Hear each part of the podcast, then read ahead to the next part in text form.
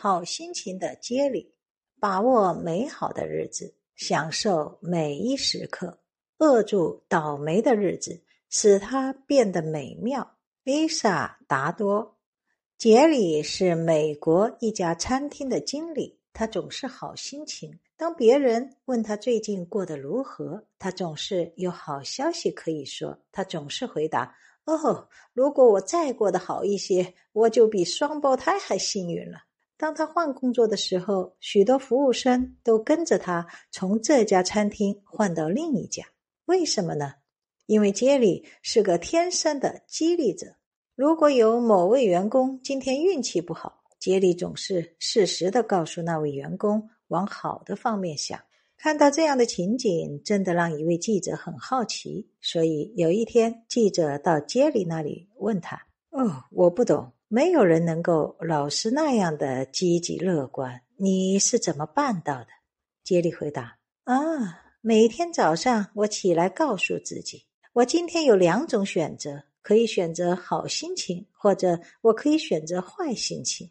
我总是选择有好心情，即使有不好的事发生，我可以选择做一个受害者，或是选择从中学习。我总是选择从中学习。”每当有人跑来跟我抱怨，我可以选择接受抱怨，或者指出生命的光明面。而我总是选择指出生命的光明面。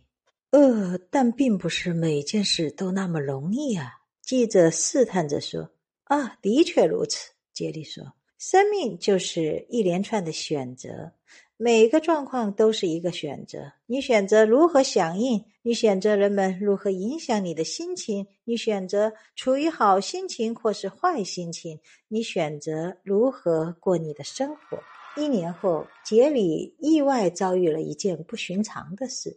有一天，他忘记关上餐厅的后门，结果早上三个。武装歹徒闯入抢劫，他们要挟杰里打开保险箱。由于过度紧张，杰里弄错了一个号码，造成抢匪的惊慌，开始射击杰里。幸运的是，杰里很快的被邻居发现，紧急送到医院抢救。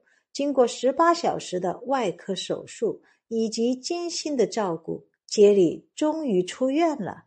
尽管还有块子弹留在他身上。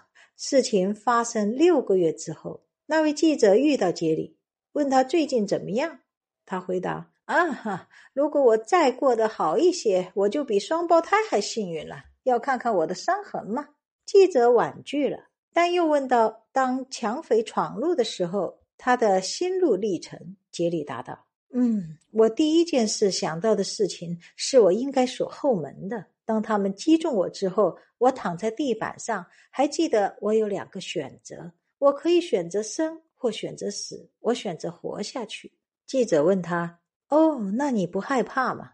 杰里继续说：“啊，医护人员真了不起，他们一直告诉我没事，放心。但是当他们将我推入紧急手术间的路上，我看到医生跟护士脸上忧虑的神情。啊，我真的被吓到了。”他们的眼睛好像写着：“他已经是个死人了。”我知道我需要采取行动。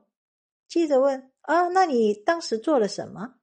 杰里说：“嗯，当时有个护士用吼叫的音调问我一个问题，他问我是否会对什么东西过敏。我回答有。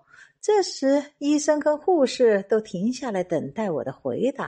啊，我深深的吸了一口气，喊道：‘子弹！’”，哈 哈听他们笑完之后，我告诉他们：“哦，我现在选择活下去，请把我当做一个活生生的人来开刀，而不是一个活死人。”杰里能活下去，当然要归功于医生的精湛医术，但同时也由于他令人惊异的态度。